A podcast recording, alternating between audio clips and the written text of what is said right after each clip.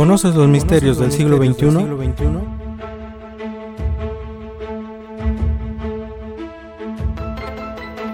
Acompáñenme para que juntos descubramos los misterios que aquejan el mundo.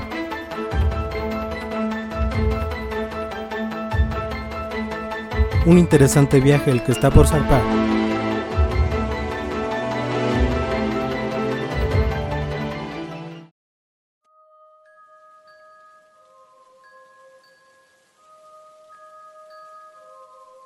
Hola amigos, bienvenidos. Todavía no inventan las palabras para definir lo contento que me encuentro el día de hoy. Les da la bienvenida al presicólogo Josué López Hernández, el hombre que conoce más de mil casos, a una emisión de Misterios Siglo XXI de Radio Universidad Toyancingo. Hoy tengo preparado un sensacional programa, amigos. Acompáñenme hasta el final. Iniciamos, amigos, con el caso de César Neftalí.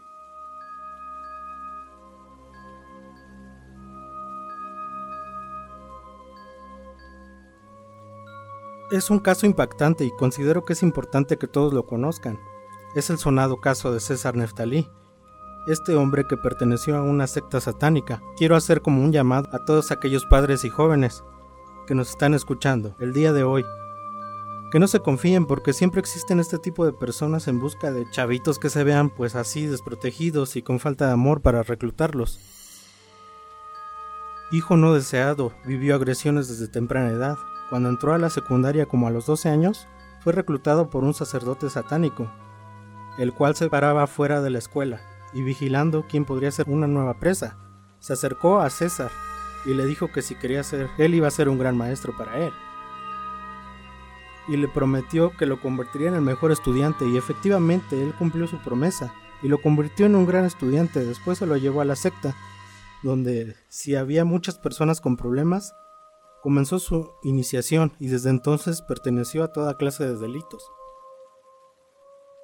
Durante su relato, César platica su experiencia frente a sacrificios de animales y niños, violaciones, secuestros y otras atrocidades.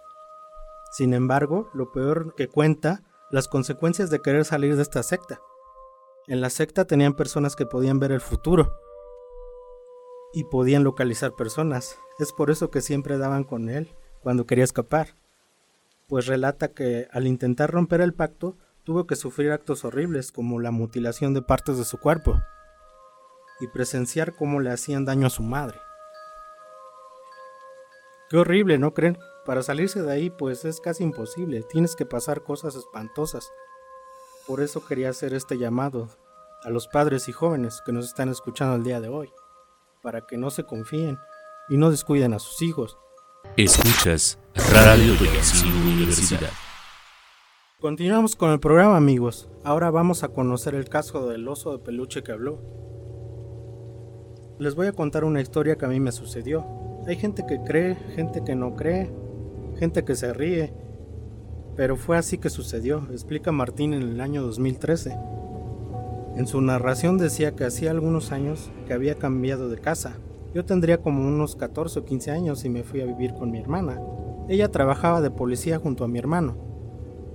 Ellos iban a trabajar desde las 5 de la mañana. Nosotros teníamos nuestro cuarto y ella tenía su cama.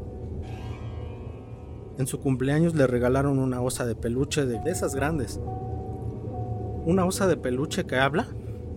Así fue como sucedió, relató. Un día su hermana le dijo que no iba a casa a dormir ya que estaba acostumbrado a que trabajaba de policía y es común que los guardias de seguridad o policías se quedan a doblar turno o a laborar horas extras, ya que así se los asignan sus superiores. Él sintió mucho frío y se le ocurrió meterse a la cama de su hermana, que tenía un edredón más grueso. Pero ahí estaba la osa, contó. Me acosté, me tapé y la osa estaba de mi lado y de repente la osa me voltea y me dice, ¿qué me ves? De ahí relata Martín que pegó un salto de la cama y todo el día estaba sentado en las escaleras de la entrada de su casa.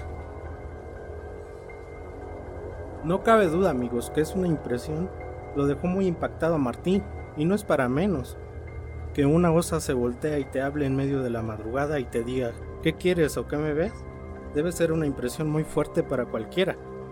Probablemente esa osa traía algo o estaba trabajada para perjudicar a la familia. Escuchas Radio de.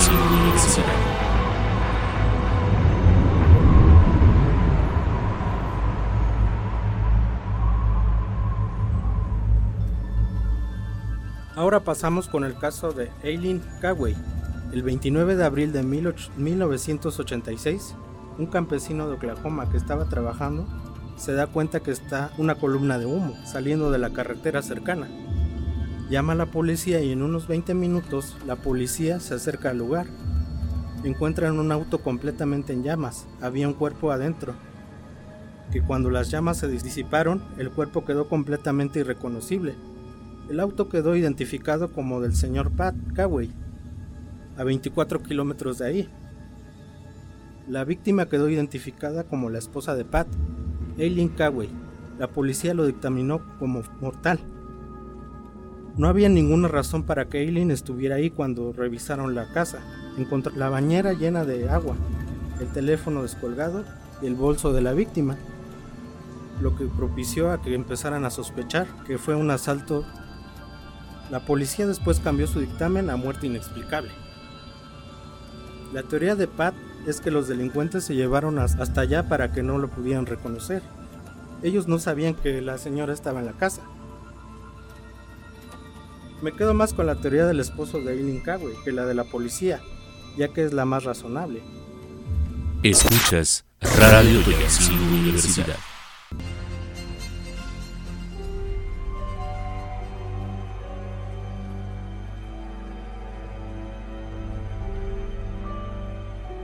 Es el momento de decir adiós, pero creo que las despedidas son tristes, y yo sí preferiría decir hola. Hola a una nueva aventura. No olviden amigos seguir nuestra barra programática. Lunes, Eros y Psique, 8.30. Miércoles, Emprende UT, 1 de la tarde. Viernes, Lire Truck, 1 de la tarde. Viernes 8.30, Espacio Alternativo. Y recreo de lunes a viernes 5.40 de la tarde.